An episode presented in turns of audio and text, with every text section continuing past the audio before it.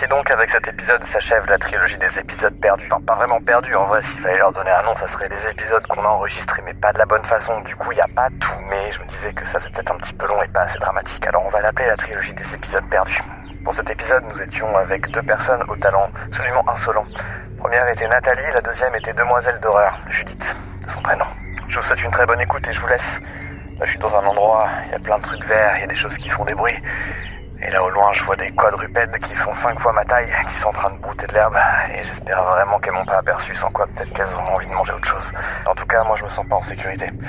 Nous, aux nouilles rampantes, on a l'habitude de créatures qui font euh, cinq immeubles de haut. On a l'habitude aux êtres interdimensionnels et, et aux sosies qui volent votre identité et aux gens qui vident votre sang pour se nourrir au petit déjeuner. Tout ça, ça me fait pas peur. Mais ce canard-là qui me regarde du coin de l'œil, je le sens pas.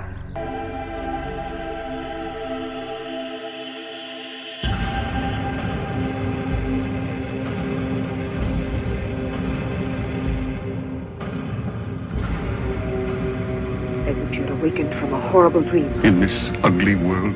There's nothing to be afraid of. Il.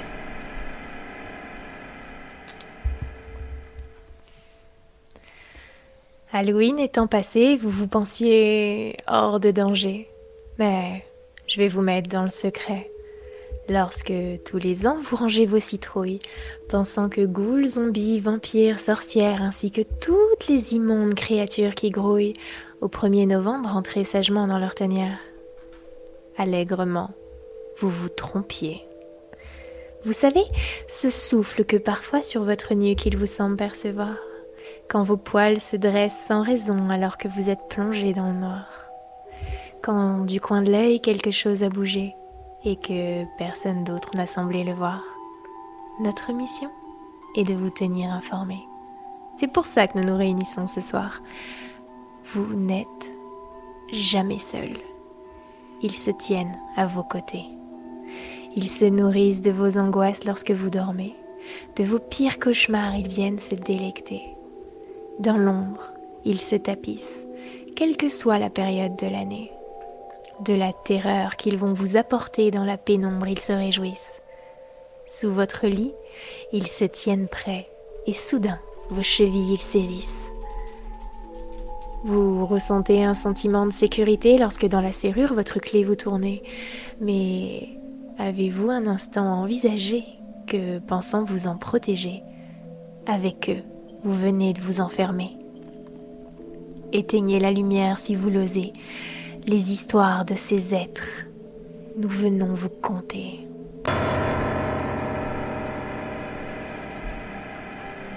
Is he a man or a monster? Both. It is unthinkable that such horrors should be repeated. Once a dead man, always a dead man.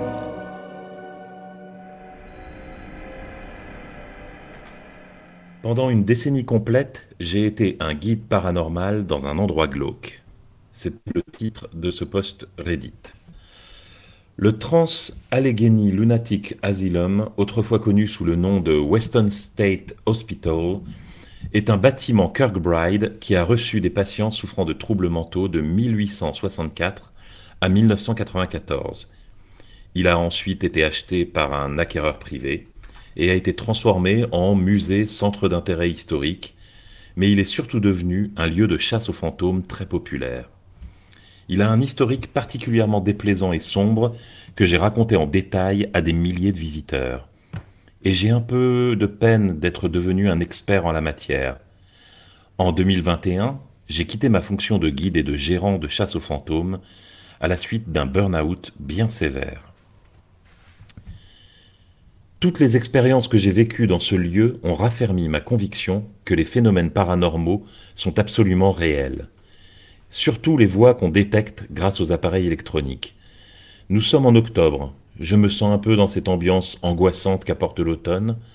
Alors voici quelques exemples de ce que j'ai pu vivre quand je travaillais encore à cet endroit. Un soir de formation pour le boulot, j'étais au premier étage avec quelques collègues pendant que tout le monde faisait la visite des étages. On tuait le temps, on papotait. Par moments, on se contentait de rester là en silence, à observer les pièces autour de nous.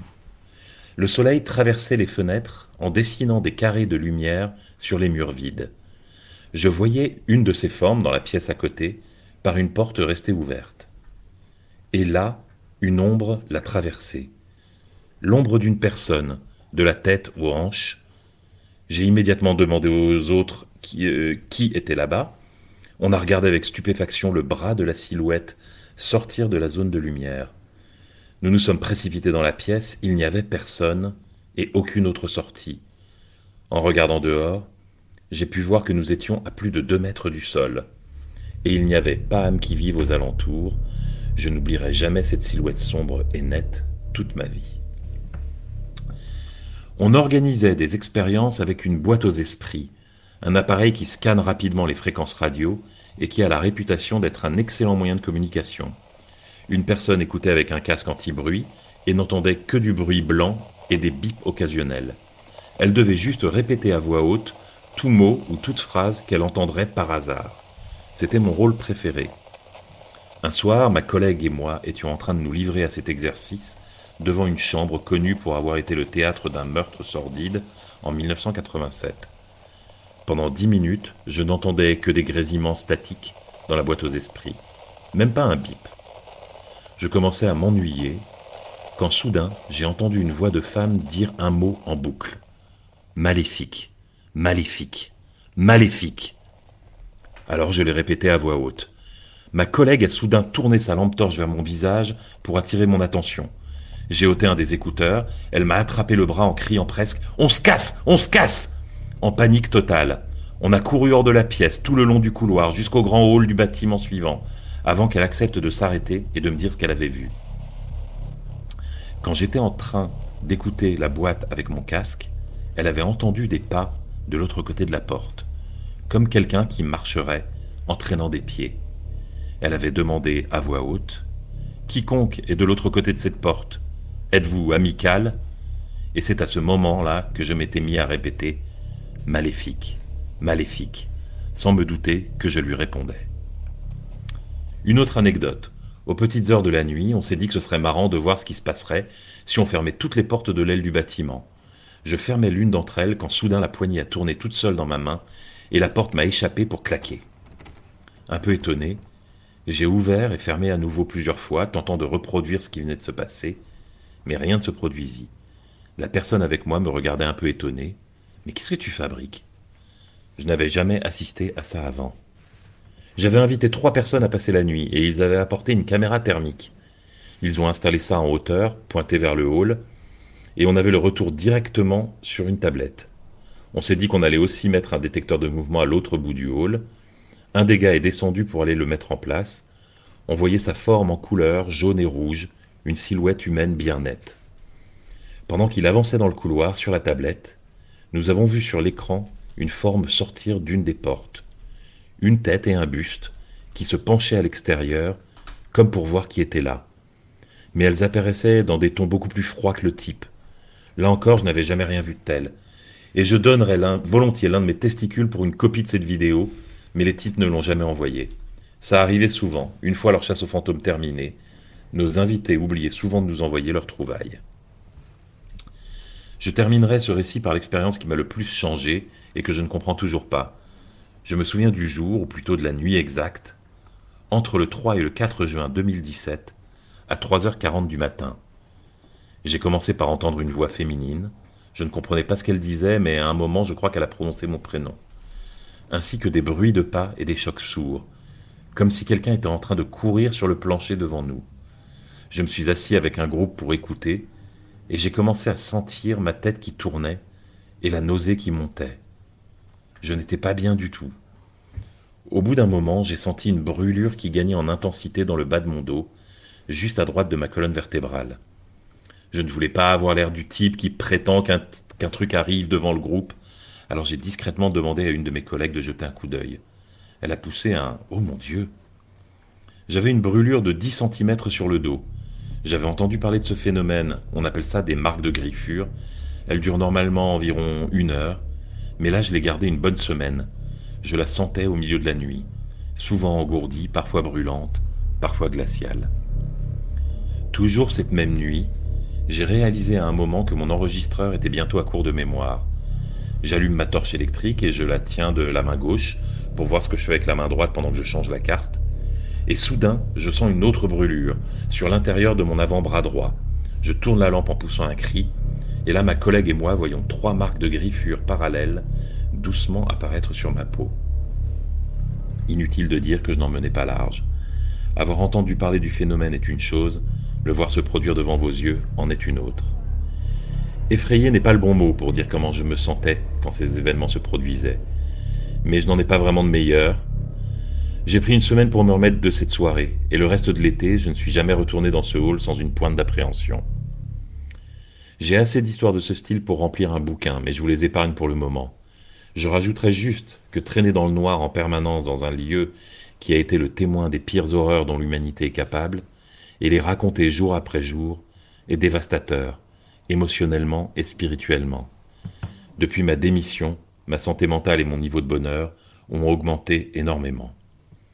Souvent, je dis aux gens à qui j'en parle que j'ai simplement réalisé un peu tard que j'avais une relation très toxique avec cet endroit et que je suis heureux d'en être sorti.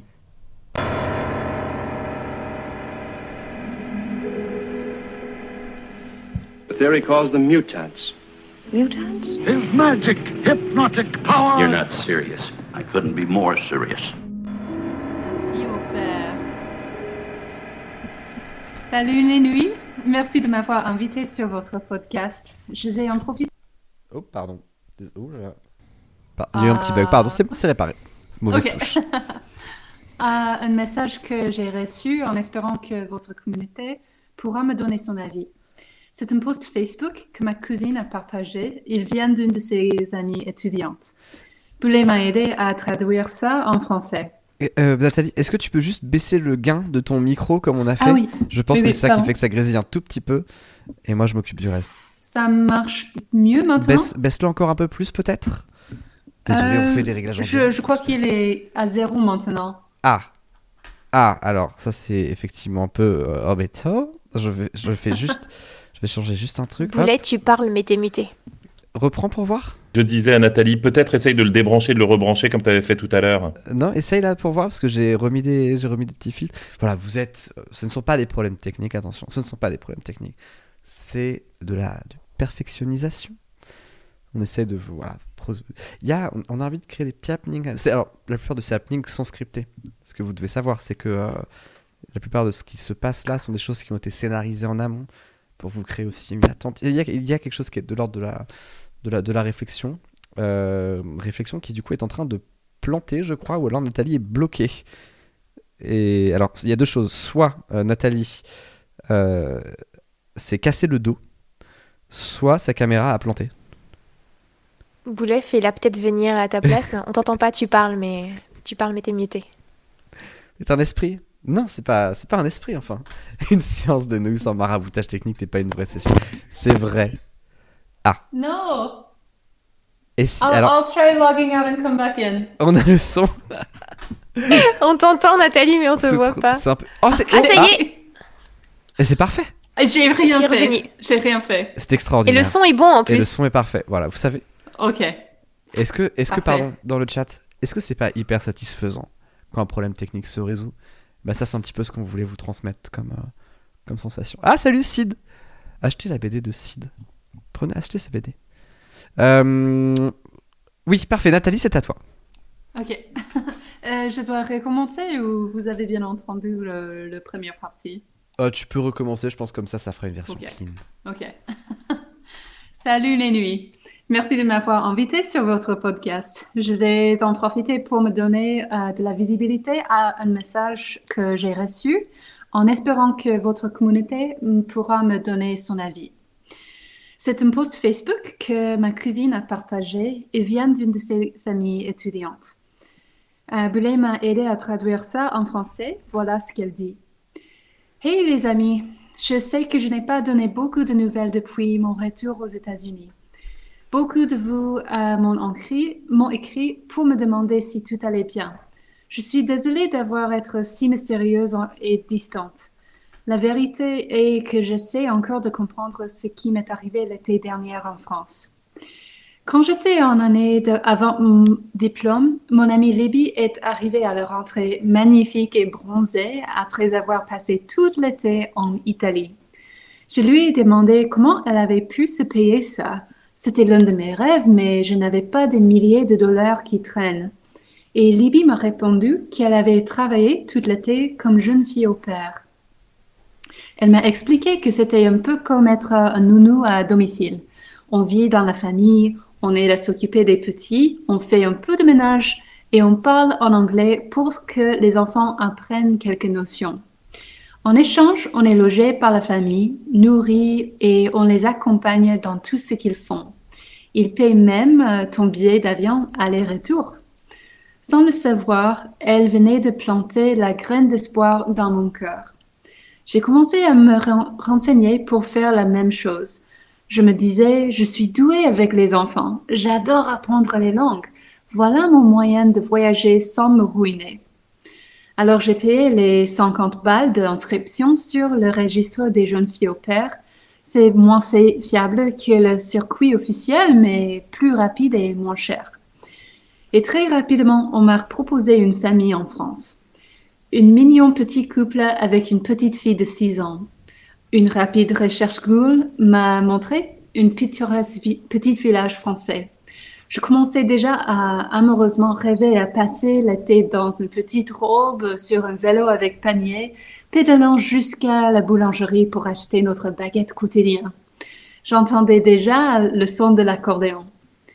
J'ai passé tout le printemps à échanger des messages avec le père de ma famille d'accueil. J'ai reçu le billet d'avion et des photos de sa petite fille, de la maison, du village et de la voiture qu'on allait me confier. Pendant cinq mois, j'ai regardé toutes mes séries Netflix en français et passé mon temps sur les forums de jeunes filles au père. J'étais plus qu'impatient de sauter dans un avion pour la France et à la fin de l'année scolaire. Mais voilà qu'une semaine avant mon départ, j'ai reçu des mauvaises nouvelles du papa. Sa femme et lui s'étaient séparés. Il s'excusait platement, mais me suppliait de ne pas annuler mon voyage pour autant. Il avait plus que jamais besoin d'un coup de main et sa petite fille m'attendait avec tellement d'impatience. Il était bien trop tard pour trouver une autre fille au père si je me désistais. J'ai eu une boule au ventre en m'imaginant seule dans une maison inconnue avec un homme seul à l'autre bout du monde. J'avais beaucoup lu l'histoire glauque à propos des pères de famille libidineux sur les forums, mais c'était mes dernières vacances étudiantes, ma dernière chance d'être au père en Europe. J'avais l'impression que c'était ma seule chance de voyager, et je me suis dit que je pourrais toujours partir si quelque chose se passait mal. Quand j'ai débarqué, la petite famille m'attendait à l'aéroport. Le papa semblait soulagé quand je, que je sois vue, venue et a insisté pour porter ma valise. Il a fait signe à sa fille qui m'a tendu un petit message de bienvenue dessiné au crayon de cire. Elle n'avait pas l'air super excitée à l'idée de me rencontrer, mais je sais comment peuvent être les enfants timides face à de nouveaux adultes. Nous avions tout l'été pour devenir amis. La maison familiale était encore plus charmante que sur les photos. Une vraie ferme française ancienne en pierre de taille, plus vieille que mon pays lui-même. Il y avait un terrain immense, des prairies sauvages, des piles de bois pour l'hiver, un garage et une vieille grange à moitié ruinée dont le toit semblait prêt à s'effondrer. Dans le champ derrière, il y avait des vaches. Des vaches, les amis. Partout où je posais le regard, ça avait l'air de sortir d'une carte postale. J'étais fière d'avoir trouvé un moyen d'aller en Europe toute seule. J'étais certain que ce serait le meilleur été de ma vie. Au début, tout était normal. Je me suis habituée aux rituels matinaux de la petite et je suis vite devenue une experte en tartines banania Nutella comme elle les aimait. J'ai appris à cuisiner avec le système métrique et à conduire avec une boîte manuelle. Le papa ne m'en demandait pas trop. Il était juste très exigeant regardant la sécurité. La première fois qu'il m'a laissé seule à la maison, il m'a fixé longuement et a dit Nous n'attendons personne. Même si tu aperçois quelqu'un dehors, ne laisse personne rentrer dans la maison. Tu ne dois jamais laisser la moindre porte ou fenêtre ouverte. Tu as bien compris? Le premier vrai malaise ressenti, ça a été un soir, tandis que je jouais avec le petit dans le salon pendant que son père lisait. Elle me demanda de choisir quelques poupées je voulais pour jouer et sans réfléchir, j'ai répondu que je serais la maman. L'ambiance dans la, pièce avait immédiatement changé. La petite avait baissé la tête et s'était mise à pleurer. Mais ce n'était pas, pas une colère. Elle ne cherchait pas l'attention. Juste des larmes silencieuses, honteuses. J'ai demandé si tout allait bien, mais au lieu de me répondre, elle s'est tournée vers son père, qui lui a jeté un regard glacial. Alors, elle a fixé ses genoux, sans rien dire, jusqu'à ce que les larmes s'arrêtent de couler. Excuse-moi Nathalie, je me permets. Oui. Euh, le son Oui. grésille, je vais essayer de le débrancher et le rebrancher. Est-ce que tu peux valider? Est-ce que tu peux changer le micro dans le... Euh, est-ce que tu peux, est-ce que tu peux débrancher, rebrancher le micro, pardon je Oui, oui, oui. Un moment. Hop. Et après on reprend aussitôt. Ça fait des pauses dramatiques dans le récit. J'en profite pour mettre le drone à fond. Comme ça, c'est bon Nathalie? Est-ce que Ah. ça va mieux maintenant? Continue à parler. Allô, allô, allô. C'est parfait. Ok. Tu peux reprendre. Oh, si ça ok. grésille, si Super, ça grésille, ok. je te le dis, et, et on, on refera pareil. Merci Thomas. Ok, euh, alors on était sur... euh, ok. Alors, euh, son père, lui, a jeté un regard glacial. Alors, elle a fixé ses genoux sans rien dire jusqu'à ce que les larmes s'arrêtent de couler. C'était la première fois que je voyais une gamine de 6 ans se comporter comme ça et ça m'a glacé le sang. Il n'y avait aucune photo de sa mère dans la maison. Je ne comprenais pas trop ce qui s'était passé. Et quand j'ai eu un moment seul avec le père, j'ai demandé avec tout le tact possible si la petite allait passer du temps avec sa mère pendant l'été. Il m'a sèchement répondu que non. Sa fille vivait très mal leur séparation et il me demandait poliment de ne pas remettre le sujet sur le tapis. Je me sentais horriblement mal d'avoir heurté la petite et j'ai passé le plus temps possible avec elle le soir à lui lire des histoires jusqu'à ce qu'elle jusqu'à ce qu'elle ferme les yeux. J'aimais bien les fins de soirée. Elle dormait et son père s'occupait de ses affaires dans son bureau ou dans la grange. C'était mon moment pour décompresser. C'était paisible. La maison était un peu à l'écart du village, séparée par un petit bois et ses prairies en friche. Je n'avais jamais vécu dans un si beau cadre de toute ma vie. Et j'adorais le chant des criquets et des chouettes pendant la nuit. Je savais que le papa ne voulait pas que je laisse des fenêtres ouvertes, mais parfois je ne refermais pas complètement le mien pour profiter des bruits de la nuit pendant mon sommeil. Ce soir-là, j'ai enfilé mon pyjama, je me, brossais, je me suis brossé les dents et j'ai marché dans la maison, admirant les paysages par les fenêtres du salon. Soudain, quelque chose a attiré mon attention au périphérique de mon regard. J'essayais de me persuader que j'avais juste aperçu mon reflet dans du coin de l'œil, mais pendant une seconde, j'avais cru voir quelqu'un dans le jardin, en train de regarder dans la maison.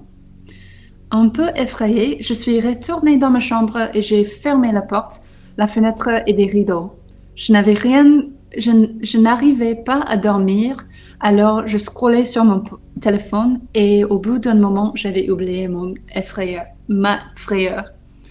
C'est à ce moment que j'ai entendu la petite crier. Je me suis précipitée à l'étage. En arrivant à sa chambre, j'ai réalisé que le mot qu'elle avait crié était maman. J'ai ouvert la porte et je l'ai trouvée assise sur son lit. Elle avait l'air confuse et paniquée. Je me suis assise avec elle pour lui caresser le dos en lui demandant si tout allait bien. Pendant que je consolais la petite, je sentis un courant d'air froid.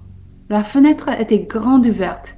J'étais certain d'avoir bien vérifié qu'elle était fermée quand j'étais venue l'aborder. J'ai avancé sur la pointe des pieds, mon cœur battait à toute rompre sans que je puisse dire pourquoi. Quand maman touchait la poignée de la fenêtre, je me suis pétrifiée. Il faisait un noir d'encre et aucun insecte ne chantait.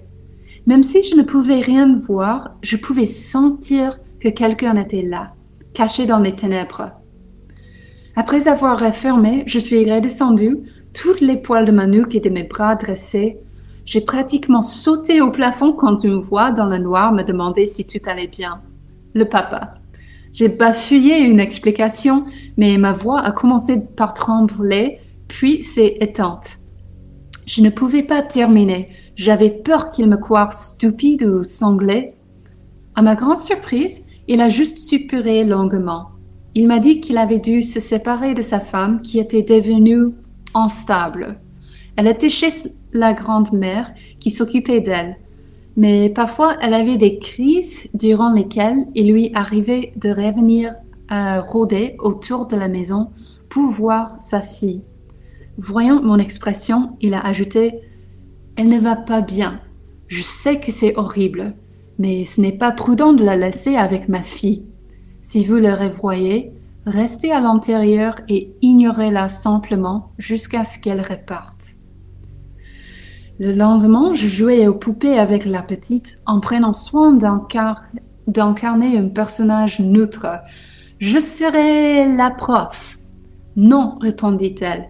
Tu es maman. J'ai regardé alentour, craignant que son père n'ait entendu, mais je me suis souvenu qu'il était au travail. Et moi, je serai papa. J'ai pris nerveusement ma poupée en main et je suivis ses directions. Je l'ai faite marcher dans la maison, manger de fausses nourritures, monter et descendre les escaliers. Soudain, elle a frappé un grand coup ma poupée avec la sienne, que j'ai alors lâché de surprise. Elle avait fait un bruit d'explosion et me fixait, guettant ma réaction. J'étais pétrifiée. Maintenant, tu pleures, m'a-t-elle alors expliqué, en me montrant maman devant moi.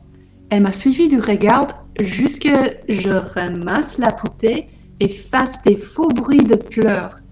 Ensuite, elle me l'a reprise et l'a cachée sous le lit. J'ai tenté une question en chuchotant bien que nous soyons seuls. Ta maman est partie de la maison? Oui.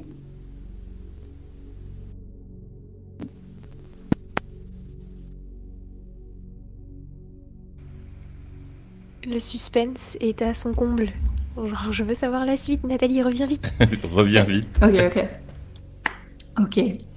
Euh, ensuite, elle me l'a reprise et l'a cachée sur le lit. J'ai tenté une question en chuchotant bien que nous soyons seuls. Ta maman est, partie de la maison? Pas de réponse. Elle est, elle est allée dans une autre maison? Toujours sans me regarder, elle a alors repris la poupée, l'a allongée par terre et a juste dit La grange. Après ça, elle a recommencé à jouer toute seule comme si de rien n'était. Un mauvais pressentiment grandissait en moi jour après jour. J'en sens, je sais que les enfants disent souvent des trucs bizarres et que ça ne veut pas forcément dire grand chose, mais chaque échange que j'avais avec son père semblait plein de sens cachés. Je suis devenue obnubilée par l'idée qu'il me mentait. Et si, et si bien il battait vraiment sa femme Et si, et s'il avait une autre raison pour laquelle la grange était toujours fermée à clé et qu'il passait autant de temps? Un jour, pendant qu'il travaillait au jardin et que la petite jouait dans sa chambre, j'ai attrapé les clés de son bureau et j'ai fouillé dans ses papiers à la recherche d'un numéro de téléphone que j'ai fini par trouver, par trouver. Une vieille femme a répondu. Elle avait l'air triste et fatiguée. Je me suis présentée comme la jeune fille au père de la famille et je lui ai demandé si elle était bien la grand-mère de la petite. Oui. J'ai pris une grande inspiration. Est-ce que votre fille est avec vous? Non. Ma bouche était séchée. J'allais poser une autre question quand j'ai entendu le poignet de porte tournant. Le père était de retour. En panique, j'ai raccroché, j'ai couru sur le point de pied à l'étage pour m'asseoir avec la petite, prétendant que j'avais passé l'heure à jouer avec elle. J'espérais que de tout mon cœur qu'il ne remarquerait pas que les clés n'étaient pas sur le crochet avant que j'aie le temps de les reposer. J'avais de plus en plus de mal à dormir. Je faisais des cauchemars dans lesquels le père me trouvait dans son bureau ou dans le grange et devenait de plus en plus furieux et violent jusqu'à exploser comme une bombe. Une nuit, je me suis réveillée d'un de ces cauchemars couverte d'une sueur glaciale. Je me suis levée pour aller prendre de l'eau à, la cuisine. En chemin, j'ai entendu un grondement qui venait de l'intérieur de la maison, à l'étage, la chambre de la petite. Ça aurait pu être son père, mais quelque chose me disait que ce n'était pas lui. J'ai prudemment monté des escaliers. La porte du papa était fermée, aucune lumière ne filtrait dessus. J'ai retenu ma respiration et j'ai écouté. Je les ai entendus à nouveau. Des pas adultes dans la chambre de la petite. En tremblant, j'ai regardé par le trou de la serrure. Je ne voyais pas grand-chose, mais j'étais dans l'angle de la fenêtre en face. J'étais certain de l'avoir fermée et elle était grande ouverte.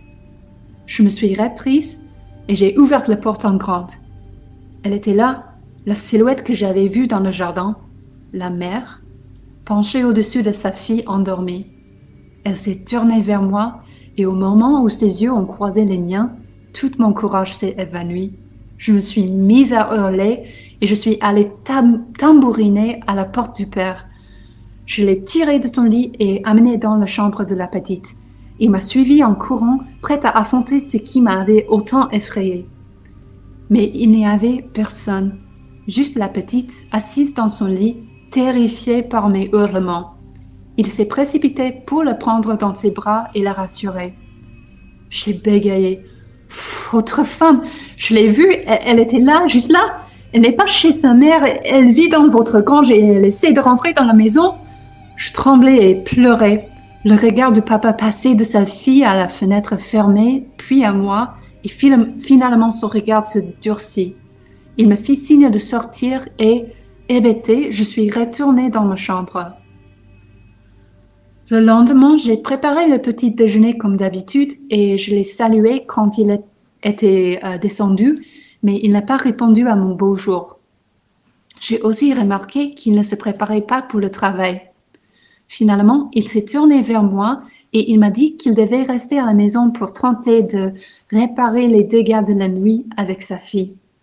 Il m'a envoyé en ville avec une liste de courses et m'a dit de prendre mon temps que la dernière chose dont sa famille avait besoin en ce moment était une autre femme instable dans la maison, qui fouillerait dans ses affaires et inventerait des histoires qui perturbaient sa fille déjà traumatisée par la séparation. C'était comme si mon sang avait gelé dans mes veines. Je suis sortie de la pièce aussi vite que possible, j'ai pris la voiture et pleuré tout le trajet jusqu'au supermarché. Quand je suis rentrée à la maison, j'ai remarqué un taxi garé dans l'allée. Je rentrais à la voiture, j'ai pris les sacs de course sur mes épaules et j'ai sonné. Personne n'a ouvert. Étonné, j'ai frappé, sonné encore, mais personne n'est venu. J'ai pensé qu'il s'était sorti, euh, alors j'ai fait le tour, essayé toutes les portes et fenêtres. Tout était fermé et verrouillé. J'ai été soulagée de finalement les voir dans le salon. J'ai frappé au carreau. La petite a levé ses grands yeux ébahis vers moi, mais son père ne semblait pas m'entendre. J'ai insisté, crié, mais il m'ignorait complètement. La petite a fini par faire pareil. Je Ok, encore une fois les amis. Juste pour la conclusion,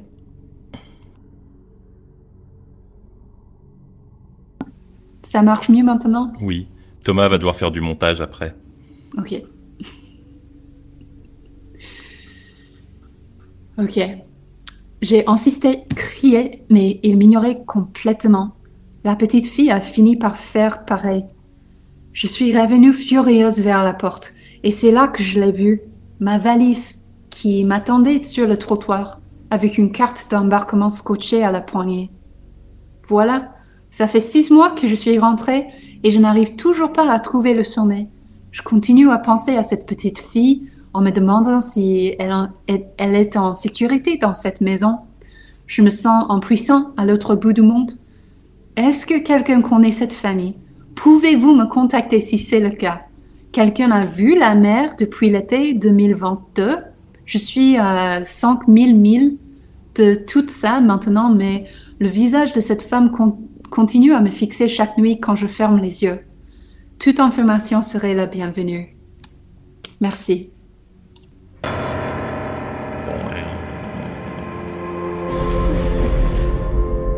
Dr. Bradshaw's experiment had created a vicious, brutal animal with an almost inconceivable amount of strength. Violence, terror, destruction, greed.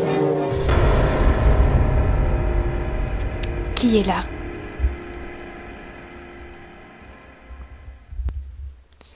Il y a quatre ans, ma mère et mon beau-père sont partis en vacances en me laissant la maison pour la première fois. Ça faisait environ un an qu'on avait emménagé après la fin des travaux de construction. La maison était terminée, mais le jardin était encore en état de chantier.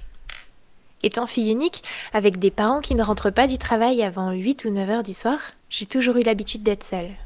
Mais là, c'était différent. J'allais pouvoir regarder des séries super tard en mangeant tout ce que je voulais.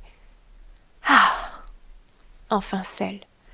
Je mets mon nouveau CD d'Imagine Dragons à fond pour me faire à manger parce que. Bah, parce que je le peux. Je tends l'oreille. Quelqu'un vient de taper trois coups distincts à la porte. J'ai peut-être abusé sur le volume de la musique. C'est probablement les voisins qui viennent râler. Je trottine jusqu'à la chaîne, coupe la musique et me dirige vers la porte d'entrée. J'entr'ouvre, passe la tête, prête à m'excuser pour le bruit, mais il n'y a personne. Je m'apprête à ouvrir totalement pour regarder dans la rue si la personne avait fait demi-tour quand. À nouveau les trois tocs distincts de quelqu'un qui tape. Mais dans mon dos cette fois, de l'autre côté du salon, au niveau de la baie vitrée du jardin. Je ferme vite la porte et je réfléchis. J'ai peut-être été trop longue à répondre à la porte et la personne a fait le tour par le jardin pour attirer mon attention. Je plisse mes yeux pour distinguer une silhouette à travers les vitres, mais les reflets de la lumière cumulés à l'obscurité de l'extérieur m'empêchent de voir quoi que ce soit. Je me dirige donc vers les baies vitrées pour ouvrir à nouveau, prête à m'excuser pour la musique. Quand, soudain, la, ma- la main tendue vers la poignée, je réalise. On vient juste de faire installer une palissade tout autour du jardin. La personne qui frappait à la porte quelques minutes auparavant ne pouvait pas accéder à la baie vitrée. On frappe à nouveau à la porte. D'entrée. Cette fois-ci, j'en suis certaine, il est physiquement impossible pour une personne dans le jardin de s'être déplacée aussi vite, d'avoir escaladé la palissade et d'être déjà à la porte. À moins qu'elle ne soit pas dehors. J'essaye de ne pas paniquer, mais j'en suis persuadée. Il y a quelqu'un dans la maison. Mon cerveau tourne à toute vitesse et fait sonner une alarme dans ma tête. Quand je cuisinais tout à l'heure, je me suis étonnée de l'absence d'un des trois grands couteaux du plan de travail. Ok, là je commence franchement à paniquer. J'envoie des messages à mes amis, presque tous dorment déjà et ceux éveillés se moquent de mon histoire de couteau, sauf Mehdi, qui reste connecté sur Snap pour que je le tienne au courant. Je regarde mes deux chats dans le salon. Ils n'ont pas l'air plus à l'affût que ça, mais il faut dire que ce sont deux papis de 14 ans et ça me rassure pas vraiment. Je prends une grande inspiration et me disant que je préfère chercher la personne plutôt qu'attendre qu'elle me poignarde dans mon sommeil ou lorsque j'ai le dos tourné, j'entreprends de faire un tour de la maison. J'ouvre chaque porte, de chaque pièce, de chaque placard, le tout en documentant mon exploration par Snap Vidéo. Mais je ne trouve personne. Mon ami Mehdi, qui suit consciencieusement mes aventures en vidéo, me demande si j'ai au moins trouvé le couteau et si ce serait pas plus prudent d'appeler mon père. Mais le fait d'avoir fouillé la maison m'avait déjà pas mal rassurée, et je commence à me dire que je flippe pour rien. Je retourne m'installer dans le canapé et lance ma série. Une seconde. Ça grésille à mort, c'est que chez moi? Non. C'est horrible. C'est Nat- Ah.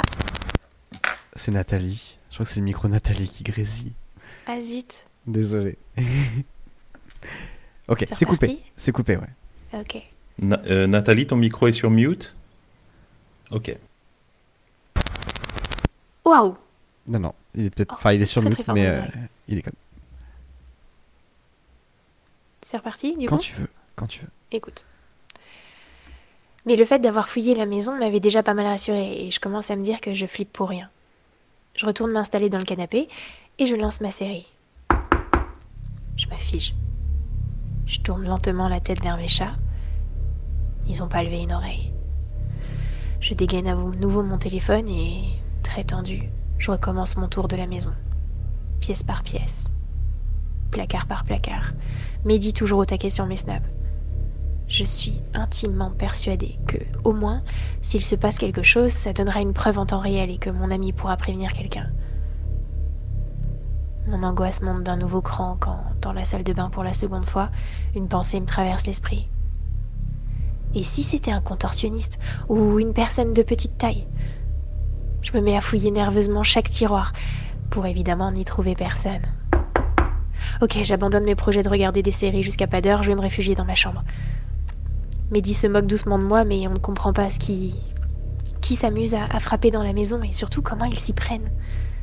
Mon ami reste au téléphone avec moi pour me rassurer. Je m'installe dans mon lit. Et je me tétanise. Devant moi, au-dessus de mon armoire, il y a un espace non éclairé où une personne adulte a largement la place de se cacher sans que je puisse l'apercevoir. L'angoisse me serre à nouveau la gorge. Tout doucement, je prends ma chaise de bureau. Je grimpe dessus en silence et passe mon téléphone en mode vidéo dans l'espace sombre. Puis, je passe timidement la tête. Oh, rien, juste une collection de moutons de poussière. Ok, je sais plus quoi faire, je suis complètement angoissée, je me jette dans mon lit. Cette fois, je n'ose plus bouger. Je reste parfaitement immobile, la tête sous la couverture. S'ils pensent que je dors, ils vont peut-être s'arrêter.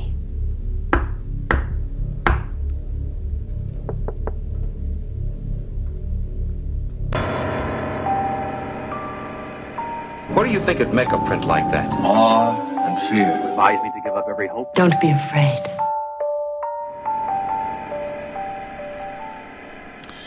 Je voudrais vous raconter une histoire étrange qui m'est arrivée dans les années 90. Je vivais à l'époque dans un petit, un petit hameau de l'Oise, entre Meaux et Crépy en Valois, peuplé d'à peine une trentaine d'habitants. Bien sûr, nous nous connaissions tous.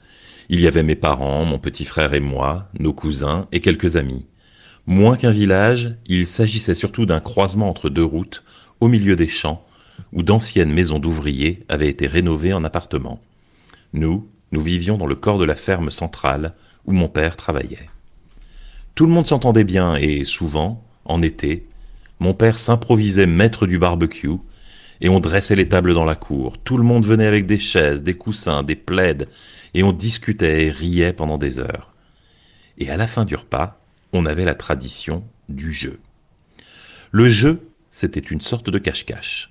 La moitié des convives s'occupait du rangement et préparait le café, l'autre moitié partait dans le hameau pour se cacher. Il y avait trois règles. Règle numéro 1, on ne sort pas du village. Les panneaux sont la, sont la limite, pas question de dépasser. Règle numéro 2, quand on est vu, on rentre à la ferme pour prendre un café, un thé ou un chocolat. Règle numéro 3, si l'homme en noir apparaît, on arrête le jeu. L'homme en noir, c'était une légende que les adultes avaient créée en espérant nous flanquer la trouille. Il ne manquait jamais de nous dire ce qui pourrait arriver s'il se montrait. Mais évidemment, aucun d'entre nous ne prêtait la moindre crédibilité à l'homme en noir, ça nous faisait surtout rire. Ce soir-là, je faisais équipe avec mon frère et la fille des voisins. Je la connaissais bien, elle était beaucoup plus vieille que moi, mais je la voyais souvent quand nous allions emprunter des VHS à son père, qui en avait une collection incroyable et était un peu devenu le vidéoclub officieux du village. Les adultes restés dans la cuisine donnèrent le signal, et je m'étais précipité dehors, surexcité.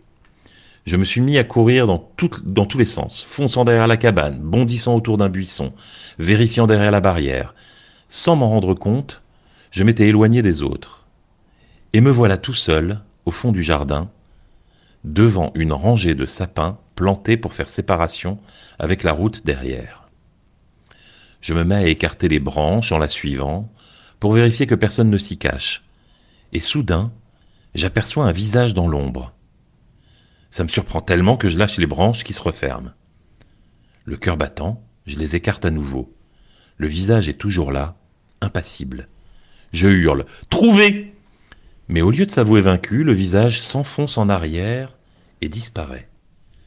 Vexé, je crie Hé Et je me lance à sa poursuite.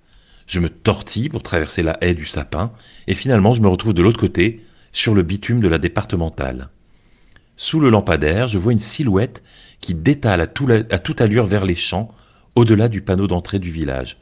Je lui cours après jusqu'au poteau en béton et je crie à nouveau Hé, tu triches Reviens, je t'ai trouvé J'étais persuadé que c'était mon père. Alors j'insiste. Papa, tu triches T'as pas le droit de dépasser le poteau Soudain, j'entends un bruit au-dessus de ma tête. Je sursaute et je lève les yeux. Mon père est en train de descendre du lampadaire qu'il avait escaladé. L'ampoule était si aveuglante qu'il était impossible de le voir d'en bas. Comment ça, je triche? Je ne comprends plus rien. Je regarde vers les champs, mais la silhouette a disparu. Vexé d'avoir raté le tricheur, je raconte ce que j'ai vu à mon père. Il me répond que ça doit être mon parrain ou un cousin. Nous rentrons à la maison, et voyant ma mauvaise humeur, mon père, sans doute aussi un peu agacé d'avoir dû révéler sa super cachette, décide que je dois rester à la cuisine avec les adultes.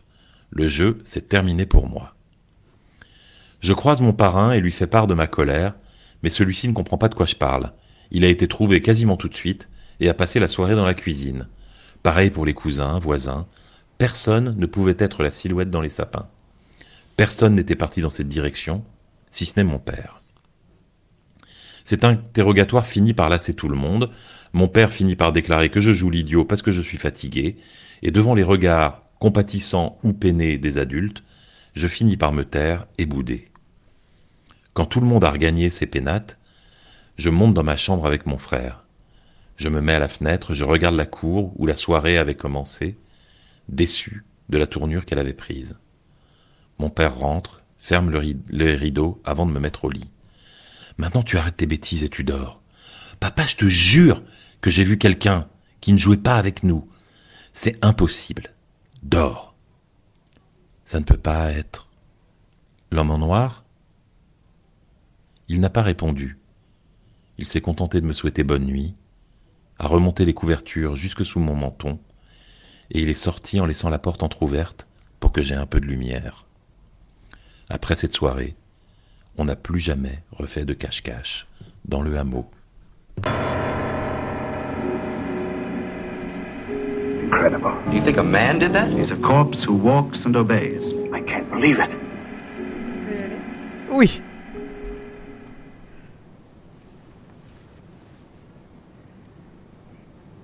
J'ai un super pouvoir. Je monte dans un avion et boum, je m'endors. C'est infaillible, ça ne manque jamais, jamais. Sécurité, détecteur de métaux, tapis roulant, coffre à bagages, assise dans le fauteuil, ceinture, masque de sommeil, ciao, bonsoir, on se revoit à l'arrivée. Je dors comme une bûche. Je roupis comme un loir, je me pionce comme une bienheureuse, je claque ma meilleure siestas, point, et rien, rien ne peut me réveiller, sauf la secousse de l'atterrissage, sauf aujourd'hui. Nous sommes le 29 octobre. Je suis assise dans la salle d'embarquement du New York-Paris de 19h55. Atterrissage 8h du mat à Charles de Gaulle. À ce stade, c'est même virtuellement une vraie nuit. Du coup, c'est presque de la triche. Il y a un orage au-dessus de l'aéroport JFK. C'est trop chouette parce que moi, j'adore les orages. Je prends un peu ça comme une forme de cérémonie d'au revoir personnelle que me fait New York. Après dix jours de spectacles, de comédie musicale, de compétition e-sport et de vieux cinéma tout déglingué. Bam des éclairs, pan du tonnerre. J'ai comme un petit frisson de plaisir dans la nuque, c'est si beau. Déjà à l'arrivée, il y a dix jours, j'ai eu une chance incroyable. Alors que mon avion était en descente, quelques minutes avant l'atterrissage, d'un coup, d'un coup d'un seul, l'éclairage public s'est allumé sur Brooklyn. Ça a fait comme une espèce de traînée d'étoiles, c'était irréel. Du coup, je me dis juste que j'ai à nouveau une chance incroyable et que le ciel sera illuminé comme le soleil de minuit de fucking Times Square. Après un léger retard, on monte enfin dans l'avion. L'heure du gros dodo se rapproche. J'ai pris mon meilleur sweat à capuche, un peu genre euh, taille homme qui bosse les pecs. Je frétille comme une loutre. Le dodo, le dodo, le dodo. Je rentre dans l'avion. Je range ma valise dans le coffre à bagages, je m'installe à ma place, côté hublot comme toujours, quand une première annonce retentit dans l'avion. Bonjour, bienvenue sur ce vol New York-Paris. Nous informons nos voyageurs que le décollage s'effectuera avec un léger retard dû aux conditions météorologiques. Le temps de vol est de 6h30 et le temps est orageux le long du parcours.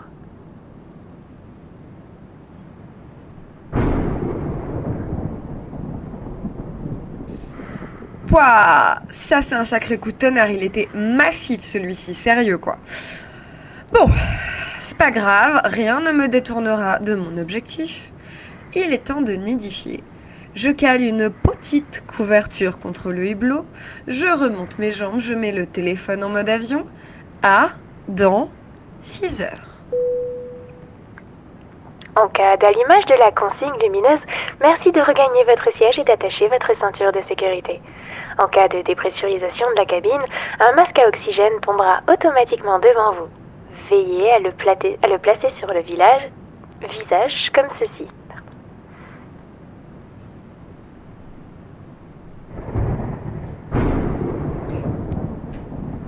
Wow, wow, wow, wow, wow, c'était quoi ça? Je dors depuis combien de temps? Euh, Je me réveille en sursautant. Ma voisine est cramponnée à la coudoir. Elle tourne la tête vers moi. Elle est vraiment très pâle. Mesdames et messieurs, merci de regagner votre siège, de le relever et ainsi que la tablette, et d'attacher votre ceinture de sécurité. Nous rencontrons une zone de turbulence. Je, je, je dors encore à moitié. Je reprends mes esprits un peu péniblement et je regarde autour de moi. Tout le monde est vraiment très raide sur son siège. Et ça secoue. Genre vraiment. Je relève mon hublot et le ciel est parcouru d'éclairs que je distingue derrière les rafales de pluie. Je demande à ma voisine depuis combien de temps ça dure. Elle ne répond pas. Elle regarde fixement devant elle en comptant en boucle jusqu'à 12. Très lentement.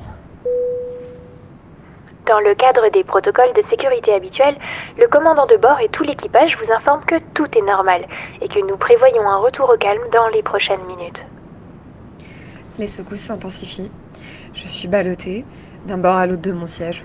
Ce n'est pas normal, ce n'est pas normal, ce n'est pas normal, ce n'est pas normal, ce n'est pas normal, ce n'est pas normal. Je commence à pleurer sans me rendre compte. J'ai chaud, j'ai froid, j'ai tellement peur. Je dégouline de sueur. C'est pas normal, j'ai du mal à respirer ou à avaler ma salive.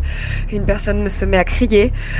Ce n'est pas normal, ce n'est pas normal, ce n'est pas normal, ce n'est pas normal, ce n'est pas normal, ce n'est pas normal. Les masques à oxygène tombent. Mesdames et messieurs, nous traversons une zone de turbulence vénère. Sur une échelle de 1 à c'est le triangle des Bermudes, je pense qu'on peut tous commencer à flipper. Wow, wow, wow, wow, quoi, quoi, quoi C'est une vraie annonce ça? Non, c'est pas, possible, c'est pas une vraie annonce. Mesdames et messieurs, merci de garder votre calme et de rester à vos places. Les hôtesses de l'air courent dans les allées pour rassurer les gens, pour leur apporter des petits sacs pour la nausée, pour refermer les coffres à bagages qui se sont ouverts lors de grosses secousses. L'avion tombe d'un coup pendant une seconde. Personne ne se rend compte à quel point c'est long. Une seconde, je décolle de mon siège à hauteur de l'espace laissé par ma ceinture pendant une seconde. C'est très long. Une seconde.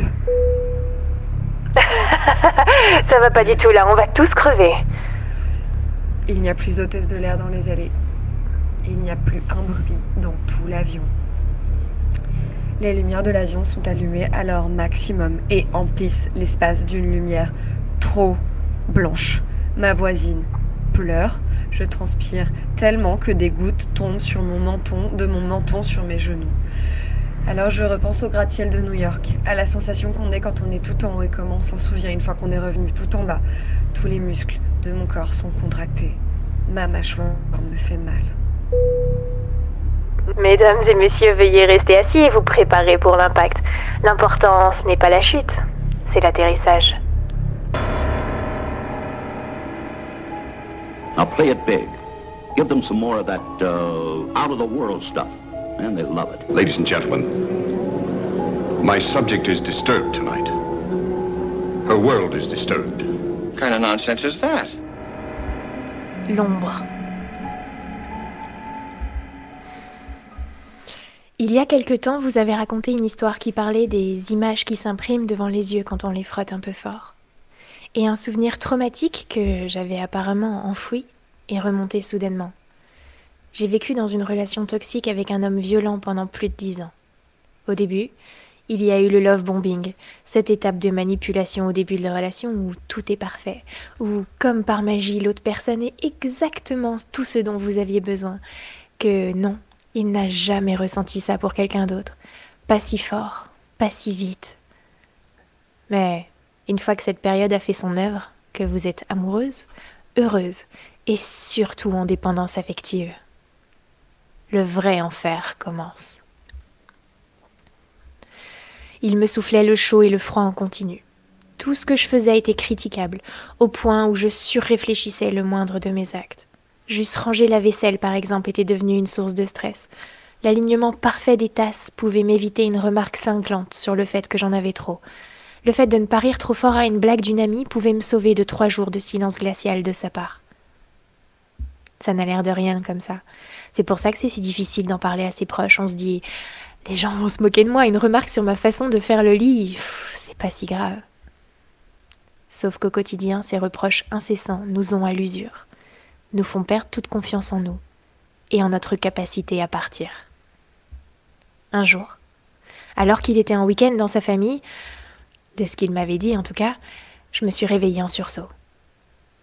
Quelqu'un m'observait. J'en étais persuadée. Prise d'une crise de paranoïa, j'ai regardé partout. Une fois certaine que personne ne se cachait nulle part, je me suis dit il a mis des caméras dans l'appartement. Alors j'ai tout fouillé, même les détecteurs de fumée, mais rien. Je suis doucement redescendue de mon attaque de panique, tout en continuant à me sentir mal à l'aise. En entrant dans la salle de bain, j'ai pressé l'interrupteur machinalement et j'ai poussé un hurlement.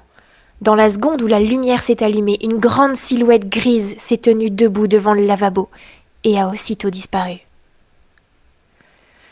Je suis restée sur le carrelage froid de la salle de bain une dizaine de minutes pour calmer mon cœur et m'auto-convaincre que c'était rien d'autre que l'effet du stress que j'avais eu dans la matinée. Après ça, ma journée s'est déroulée, normalement, mais sans réussir à me défaire d'une sensation, de cette, cette sensation étrange d'être observée. C'est le soir, en rentrant, que tout s'est accéléré. En pressant l'interrupteur de l'entrée, toujours dans cette seconde où la lumière s'est allumée, la même silhouette plantée devant moi, comme, semblant pousser un hurlement silencieux. J'ai lâché toutes mes affaires par terre, renversant le contenu de mon sac à main au passage, mais ça pouvait attendre. Il fallait que je vérifie quelque chose. Je me suis précipitée dans le salon, plongée dans le noir complet. J'ai pris une grande inspiration. Et j'ai appuyé sur l'interrupteur. Là, debout, à un mètre cinquante de moi, la longue silhouette grise apparut et s'évapora dans la même seconde. C'était trop. J'ai couru dans la chambre, frappant le bouton sur le mur un petit peu trop fort. Cette fois, la silhouette semblait me faire un signe, tout en continuant de pousser un cri que je ne pouvais pas entendre. J'ai recommencé dans la cuisine et dans la salle de bain.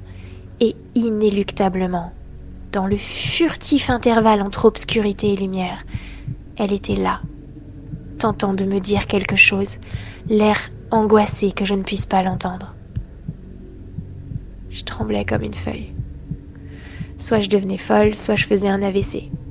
Il n'y avait pas d'autre explication.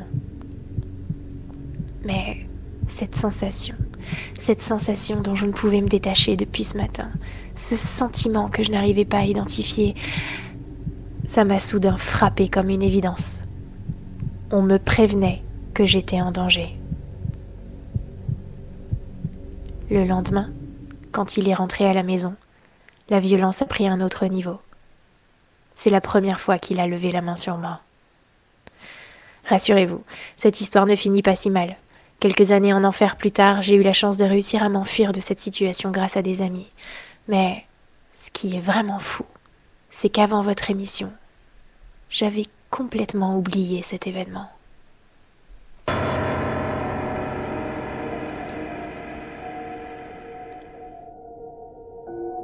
I always work at night. Do you know what time it is? The past 72 hours seem like a bad dream. Make it a double dose. Ma voisine est Totoro.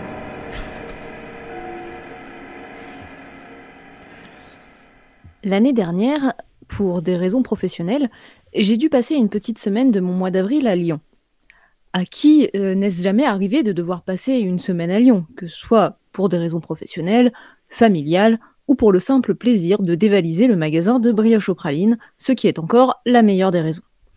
Rien de spécial là-dedans, et mon histoire ne commence avec vraiment rien de spécial, puisque lors de ce mois d'avril, j'ai demandé à ma jeune cousine de 21 ans, Carla, de m'héberger chez elle qui vivait au pays des brioches aux pralines. Un petit appartement confortable, habité par le joyeux bazar d'une ado qui n'est pas encore complètement passée du côté des adultes. Un cadre sympathique pour passer du temps avec Carla, toujours si lumineuse et gentille, même quand la vie la traite mal, et que j'ai rarement l'occasion de voir en dehors des fêtes de fin d'année chez les grands-parents. D'ailleurs, Carla est si gentille qu'il me semble bien normal de lui offrir un petit cadeau en échange de son hospitalité au cours de la semaine. Je tends donc l'oreille lors de nos discussions à la recherche d'une idée qui m'orienterait vers quelque chose susceptible de lui faire plaisir. Je suis vite récompensée, car entre un compte-rendu de ses cours de boxe et une râlerie sur ses collègues de travail, elle glisse qu'elle a repéré dans une boutique non loin de chez elle une petite peluche. Une petite peluche de Totoro, le film qu'on regardait souvent entre cousins quand nous étions petits, lors de ces fameux rendez-vous familiaux chez nos grands-parents. Je comprends que Carla en pince vraiment pour cette petite peluche, mais qu'elle coûte un peu cher pour son budget de jeune femme à peine entrée dans un semblant de vie active. Le lendemain, je me mets donc en quête de cette fameuse peluche, que je trouve dans un petit magasin de bande dessinée japonaise à quelques rues de chez ma cousine. Elle est exactement comme Carla l'a décrite. Un petit Totoro qui affiche son gigantesque sourire plein de dents et qui porte son petit parapluie au-dessus de sa tête. C'est vrai que la peluche est bien trop chère pour ce qu'elle est, mais si c'est ce qui peut faire plaisir à Carla et la remercier dignement de son hospitalité, soit, je la prends. Je rentre chez elle, qui est encore au travail, et je la pose en évidence sur son lit et file moi-même à mes propres occupations. Dans l'après-midi, je reçois un message de Carla qui est heureuse d'avoir trouvé le petit Totoro dans sa chambre. Tout est bien qui finit bien. Après encore deux ou trois jours passés à Lyon, je rentre à Paris, heureuse d'avoir passé du temps avec ma cousine et de lui avoir fait un petit cadeau si adéquat qu'elle a disposé sur, sur l'étagère de sa chambre face à son lit. Je n'en entends plus parler, jusqu'à un jour où Carla m'envoie, presque un an plus tard, un message pour me donner des nouvelles de Totoro. Il semblerait que, en s'endormant la veille, elle ait laissé la peluche dans sa position habituelle sur l'étagère, le sourire tourné vers le lit mais qu'en se réveillant ce matin, Carla l'ait trouvé qui lui tournait le dos, le nez contre le mur. Un courant d'air? La fenêtre était fermée. Un défaut sur la surface de l'étagère qui l'aurait fait glisser? Ce n'était jamais arrivé jusque-là en un an. Carla s'en amuse, un... Carla s'en amuse un peu, se rassure et n'y pense plus. En tout cas, pas jusqu'à la semaine suivante où en se réveillant un jour, elle trouve cette fois-ci Totoro par terre, sans doute qu'il est simplement tombé, mais au lieu d'être face contre terre, il se tient debout sur le plancher. Pas comme si la peluche avait basculé, non, mais bien comme si elle s'était volontairement placée là. Carla est un peu inquiète et la fan d'histoire d'horreur que je suis, et qui n'y voit pour le moment que les effets d'un courant d'air, ne fait rien pour la rassurer et s'amuse évidemment à en, rajouter des couches et des couches dès qu'elle me rapporte les aventures de son Totoro. Les semaines se suivent et se ressemblent, Carla ne sachant jamais dans quelle position elle trouvera Totoro au réveil. Ce qui est certain, c'est qu'il n'en fait qu'à sa tête, et qu'il navigue selon son bon vouloir sur l'étagère où elle ne le retrouve jamais à la même place. Un jour, je finis par lui dire Tu sais, dans le film, Totoro c'est un yokai, un gentil yokai. C'est peut-être un esprit, certes, mais tu vois bien que l'histoire montre qu'il est bienveillant. Alors, ce doit être pareil pour ta peluche, rien à craindre. Quand je lui dis ça, j'oublie peut-être un peu vite un élément. Un élément avec lequel j'aurais dû faire le rapprochement peut-être plus tôt. La semaine où j'ai dormi chez Carla, mes nuits étaient perturbées par un bruit qui venait de l'appartement du dessus. On avait l'impression que la voisine attendait une heure du matin pour traîner par terre des caisses en plastique ou quelque chose comme ça, ou qu'elle déplaçait des petits meubles pleins de bazar. Carla avait cessé d'y prêter attention depuis longtemps, et elle a le sommeil lourd, mais le bruit était répétitif et revenait chaque nuit pendant environ une demi-heure. C'est un vague souvenir de ce détail et une intuition étrange qui me pousse un jour à dire à Carla Essaye de rester éveillée jusqu'à une heure du matin, jusqu'à ce que ta voisine fasse son boucan. Si ça se trouve, ça coïncide avec le moment où ta peluche bouge. Ma cousine râle, elle aime dormir tôt, surtout quand elle travaille aussi tôt le lendemain. Mais en mal d'explication sur les déplacements de Totoro, elle finit par accepter le défi. Ce soir-là, elle s'assied dans son lit, un oreiller derrière le dos, bien calée face à Totoro. Un podcast dans les oreilles, elle attend une heure du matin. À 23 heures, ses pensées deviennent brumeuses et ses paupières tombent. Mais elle se ressaisit. À minuit, elle est tellement avachie dans son lit qu'elle est presque allongée, la tête sur son oreiller. Elle fait le pari de pouvoir attendre dans cette position sans s'endormir. La voisine est toujours silencieuse et Totoro toujours face à elle, son sourire plein de dents carrées et blanches qui l'hypnotisent. À minuit et 59 minutes, ses paupières se ferment sans qu'elle puisse rien y faire. Mais quelques, mais quelques secondes plus tard, elle est repêchée dans son sommeil naissant par un bruit. Le fameux bruit. La voisine du dessus commence à traîner des choses au sol. Des choses lourdes et encombrantes. Carla ouvre les yeux et les braque sur son Totoro. Totoro la regarde, il sourit. Mais on dirait qu'il bouge d'une manière à peine perceptible. L'obscurité sans doute? Sauf que non. Alors que Carla ne le quitte pas des yeux, la peluche se tourne lentement sur elle-même. Si bien qu'elle finit par tourner le dos à Carla, qui reste pétrifiée dans son lit. Jusqu'à ce que la peluche se retourne vivement vers elle, et que, que ma cousine donne un nouveau et que la voisine pardon donne un nouveau coup sur le sol. Carla veut crier mais n'y arrive pas. Le bruit au-dessus se fait plus fort. Totoro s'agite de plus en plus et toujours en souriant, il commence même à se déplacer de gauche à droite sur l'étagère, silencieusement. Quand le bruit augmente, Totoro bouge davantage, et quand il se calme, Totoro se calme aussi. Mais la voisine n'en finit pas de traîner des choses au sol. Jusqu'au moment où Totoro tombe de l'étagère et qu'on entend aussi quelque chose tomber par terre à l'étage. Le silence se fait. Totoro est sans doute debout sur le sol, droit sur ses pattes comme la première fois. Mais Carla n'ose pas bouger pour s'en assurer, et reste les yeux rivés au plafond et la couette remontée sous le nez jusqu'au matin. Matin où elle part le plus vite possible au, travail, sans s'étirer, sans jeter un œil à la peluche au sol, sans se brosser les dents, sans même ouvrir les volets de sa chambre. Elle se dit qu'elle retrouvera, qu'elle regrettera de retrouver un appartement plongé dans le noir en rentrant tout à l'heure à 18h, ce qui n'aidera pas ses angoisses. Mais ce matin, elle ne veut pas rester une minute de plus chez elle. La journée se déroule sans qu'elle puisse compter sur des amis ou des collègues pour l'aider, et encore moins pour la croire. Et puis, moi, que, puis, que puis-je y faire depuis Paris? De toute façon, elle n'a pas du tout envie de m'écouter l'effrayer encore plus, comme je m'amuse à le faire dès que l'occasion se présente. À la fermeture du bureau, elle a beau repousser l'heure de rentrer chez elle, il faut bien qu'elle s'y résolve. Elle se convainc de ce qu'elle s'est répété toute la journée. Elle a dû simplement rêver. Après tout, oui, elle se souvient avoir péniblement lutté contre le sommeil jusqu'au moment où elle a fermé les yeux. Et contrairement à ce que son rêve lui a laissé penser, elle, elle ne les a tout simplement pas rouverts avant le matin.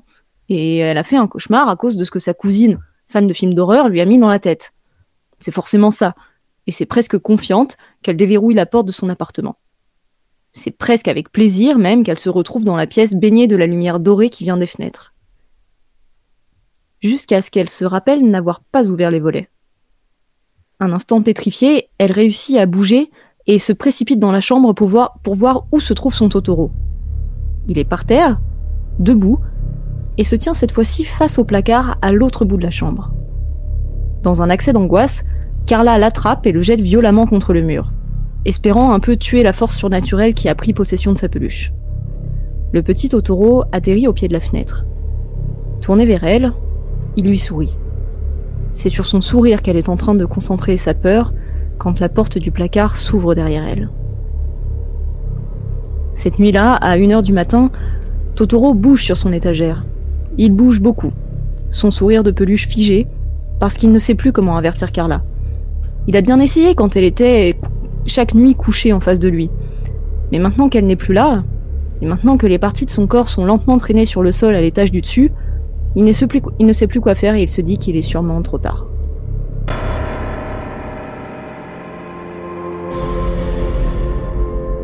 I don't have to believe this scientific jazz of yours. Listen to the ending. We haven't time to waste on legal technicalities. You should please learn to mind your own business.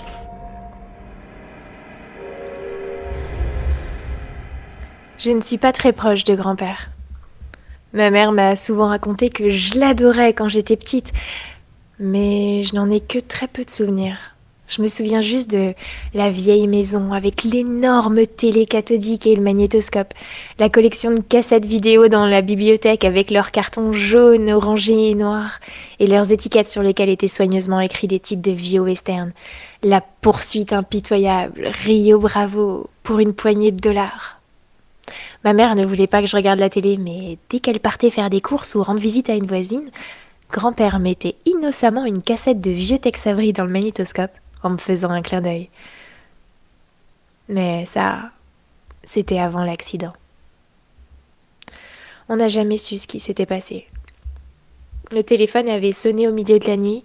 Ma mère avait une discussion ponctuée de non et de ce n'est pas possible. Et elle avait ensuite beaucoup pleuré. La maison n'existait plus. Elle avait entièrement brûlé. On n'avait pas retrouvé grand-mère et grand-père était à l'hôpital. On ne savait pas s'il allait passer la nuit. Il avait finalement vu le jour suivant, et même les quinze années suivantes, mais il n'avait plus jamais été le même. Il ne pouvait plus marcher, plus parler, et avait même du mal à ouvrir la bouche quand on le nourrissait. Et son regard avait complètement perdu sa douceur. Les rares fois où j'étais allée lui rendre visite au centre qui s'occupe de lui, il s'était contenté de me suivre des yeux, indifférent, n'affichant aucun changement d'expression quand je lui racontais ma vie. J'ai vite arrêté d'insister. La dernière fois, c'était pour lui annoncer la mort de sa fille unique, ma mère. J'avais 24 ans, et j'étais désormais sa seule famille. Son visage est resté complètement impassible, comme d'habitude.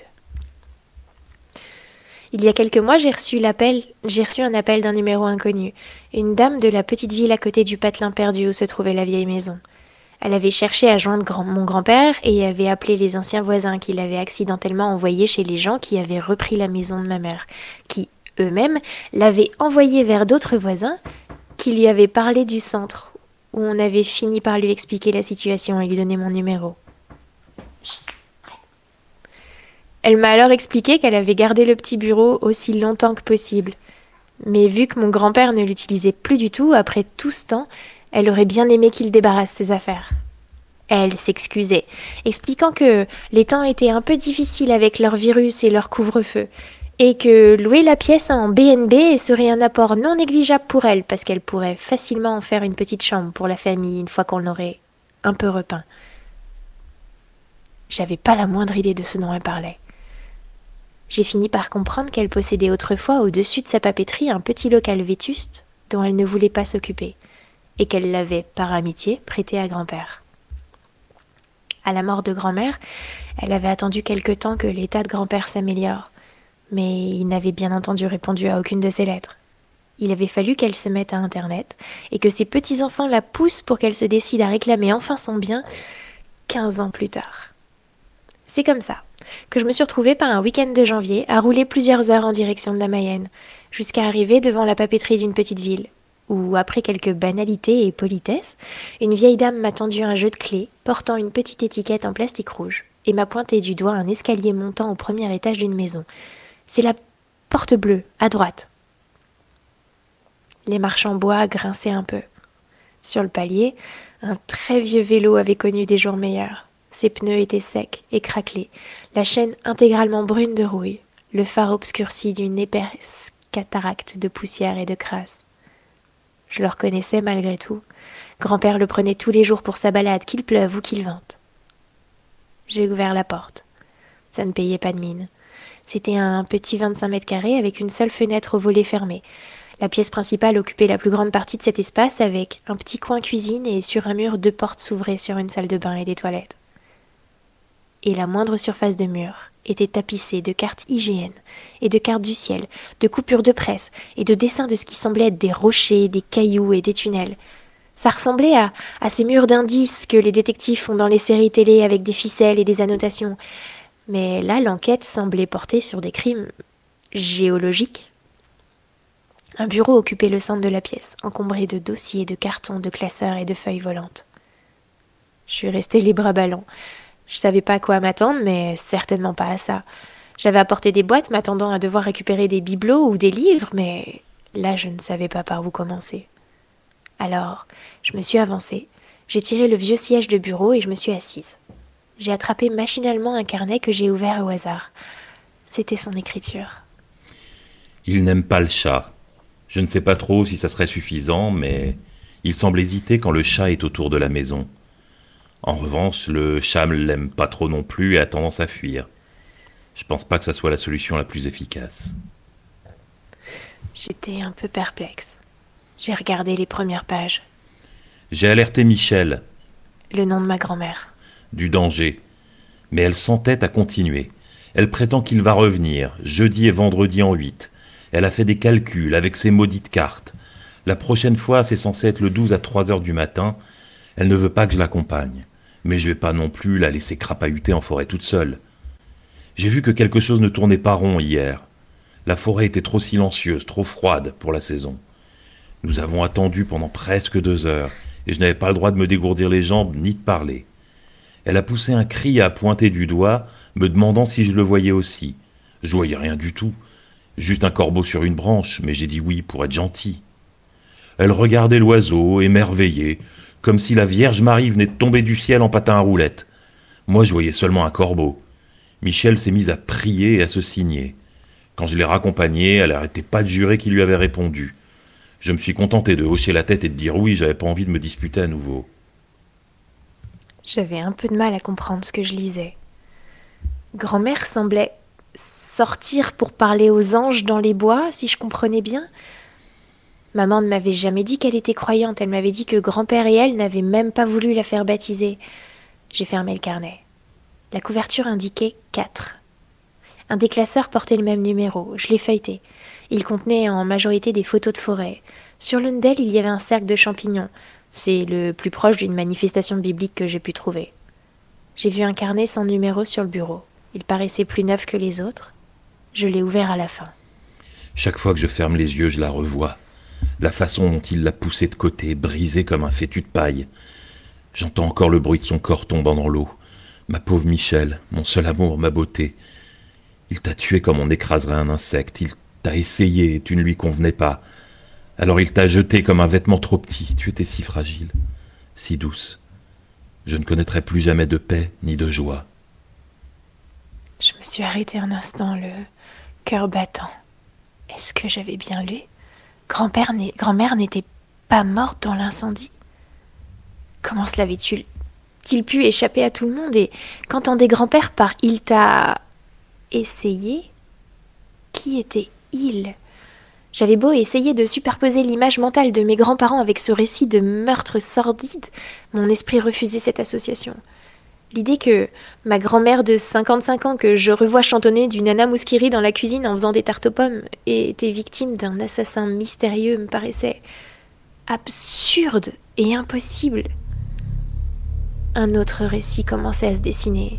Celui de grand-père, devenu violent et paranoïaque, enfermé dans son petit repère secret et dessinant sur des cartes du ciel, persuadé que des démons, des aliens ou, des reptiliens en avaient après sa femme et lui. Les mains tremblantes, j'ai cherché le carnet précédent sur le bureau. Michel affirme que tout cela lui vient en rêve, qu'il lui parle et lui explique où elle doit aller. Nous avons parcouru cette maudite forêt dans tous les sens pendant des jours. J'aimerais pouvoir la faire sortir de cette manie, la convaincre d'arrêter. Je ne crois pas une seconde qu'il soit ce qu'il prétend être. Quand nous le voyons, tout mon corps me semble hurler de fuir au plus vite. Je remonte quelques pages en arrière, je veux savoir de qui il parle. Je finis par trouver dans un petit carnet plus ancien. Je ne sais pas quoi en penser. Je l'ai vraiment vu là, au milieu du sentier. Il devait bien faire deux mètres de haut, peut-être davantage. Difficile à dire tant il marchait voûté. Il était tellement pâle et transparent que j'ai d'abord cru que j'avais la berlue, mais j'ai distinctement vu la marque de son pied dans l'eau quand il a marché dans une flaque. Le passage était accompagné d'un croquis, celui d'une sorte de silhouette au contour flou, sans couleur ni détail, si ce n'était deux grands yeux ronds, coloriés en bleu, qui lui donnaient un air presque mignon, comme un dessin d'enfant. Plus loin, un paragraphe disait D'après Michel, il a besoin d'un hôte. Il a quelque chose à accomplir. Je trouve cette idée épouvantable. Je refuse d'imaginer cette chose la posséder. Qu'il trouve quelqu'un d'autre, surtout quand on voit ce qui est arrivé au chevreuil. Là encore, un dessin accompagnait le texte. Une silhouette à tête de chevreuil, debout sur ses pattes de derrière. Et encore une fois, seuls les yeux étaient coloriés en bleu. J'ai sursauté en poussant un cri, on avait frappé à la porte. C'était la dame de la papeterie qui allait fermer et qui s'inquiétait de ne pas me voir redescendre. Je lui ai dit que tout allait bien, que je faisais du tri. Elle m'a demandé où je couchais ce soir, et c'est seulement là que j'ai remarqué l'heure. Elle a dû voir mon expression parce qu'elle a ri. Elle m'a dit que ça arrivait aussi à grand-père de rester dormir ici et qu'il y avait un petit lit de camp et un sac de couchage au-dessus du placard de la salle de bain. Elle m'a proposé de m'apporter un sandwich qu'elle avait fait dans le frigo de son arrière-boutique. J'ai accepté avec reconnaissance. Nous avons parlé de grand-père dix minutes pendant que je mangeais. Elle l'avait connu au village quand elle était toute petite et me racontait leurs jeux, loin là-bas dans les années cinquante. Elle a fini par repartir en me disant de prendre mon temps. Je suis restée là une partie de la nuit, à lire les carnets les uns après les autres. Ils contenaient en fait assez peu d'informations, c'était beaucoup de récits de grand-mère, et lui allant dans la forêt et croisant des animaux que grand-mère voyait comme des apparitions de ce qu'elle appelait l'ange. Grand-père était très bordélique et ses archives très confuses. Il semblait écrire dans le premier carnet qui lui tombait sous la main. C'était un mélange de longues diatribes sur cet ange que grand-mère voulait trouver dans les bois, et d'étranges anecdotes sur des animaux possédés qui venaient rôder autour de la maison. J'ai fini par malgré tout reconstruire l'histoire, jusqu'au moment tragique. À partir de là, c'était d'une tristesse infinie. Grand-père ne parlait plus que de vengeance et semblait complètement consumé par la colère et la folie. Ensuite, il ne restait plus qu'un petit carnet, un petit cahier, qui semblait bien être la fin du récit. Il est maintenant évident que c'est moi qu'il veut. Eh bien, il va m'avoir. J'ai passé des jours à faire mes calculs, et je pense que je sais maintenant où et quand le trouver. Je serai au rendez-vous, et je te promets qu'il va souffrir.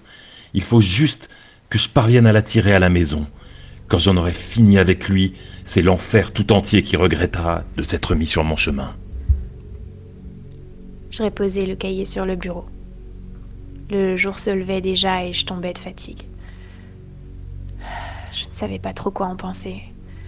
J'avais là le récit d'un homme dément qui avait spiralé vers l'impardonnable. J'ai pleuré en pensant à tout ce gâchis. Il était trop tard pour faire quoi que ce soit de ces informations. Maman ne saurait jamais rien de tout ça et c'était sans doute mieux. Que faire de cette histoire? En parler à la police? Est-ce que ça changerait quelque chose? J'ai voulu voir grand-père une dernière fois. Je voulais qu'il sache que j'avais découvert son secret, sa folie. Après avoir un peu rangé, je suis sortie. J'ai fermé la porte à clé et j'ai laissé un message à la dame de la papeterie pour lui dire que je repasserai dans la journée. Le centre n'était qu'à une heure de voiture. J'espérais juste qu'il ne serait pas trop tôt pour une visite. Je suis arrivée vers 9 heures. J'ai signé le registre et on m'a conduit à l'arrière de la résidence. Il y avait une sorte de grande salle commune dans laquelle des vieux discutaient et jouaient aux cartes et aux petits chevaux. Grand-père était assis dans un fauteuil roulant faisant face à la baie vitrée. L'aide-soignante l'a tourné vers moi et je me suis assise sur une chaise en face de lui. Grand-père, tu me reconnais? Aucune réaction.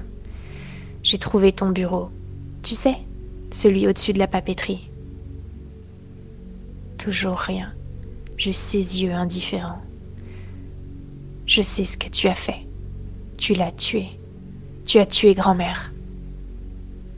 Il m'a semblé qu'il me fixait soudain avec un peu plus d'intensité. Il y avait quelque chose dans son regard, de la colère, de la surprise. Tu te souviens? Tu te souviens d'elle, Michel?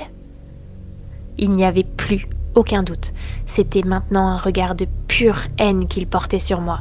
Son visage se crispait de plus en plus et je voyais ses yeux qui me fixaient, ses yeux bleus, beaucoup plus bleus que dans mon souvenir. C'est là que j'ai compris que soudain une certitude absolue s'est imposée à moi. Un frisson glacé a parcouru tout mon dos. Il t'a eu Grand-père t'a eu sa bouche s'est mise à trembler, son visage entier se contractait et sa respiration s'accélérait de plus en plus, projetant des gouttes de salive sur son menton. Je sais pas comment il a fait, mais il t'a coincé, c'est ça? T'as essayé de fuir l'incendie, mais il était trop tard. Grand-père a vengé sa femme. Il t'a baisé. La chose, dans le fauteuil, poussait maintenant des râles furieux, l'écume aux lèvres. Je me suis redressée en arrière sur mon dossier. L'aide-soignante est revenue en courant, mais enfin, que vous lui avez-vous dit? Je l'ai jamais vu dans un état pareil. Je me suis relevée et j'ai commencé à partir. Des larmes coulaient sur mes joues, et tandis que la chose fulminante gargouillait et soufflait en me suivant impuissante du regard, je me suis retournée. Une dernière fois. Au revoir, grand-père. Je suis heureuse de t'avoir vu. Ils ont l'air gentils ici. J'espère que tu t'y plais. Well, you really put on a wild show tonight. And all this hocus pocus is supposed to be scientific? Yeah, it leaves us knowing just as little as we did when we got in here. You believe a, a monster lurks in each of us. The hypothesis is rather dramatic, but not to be excluded. Go to sleep now.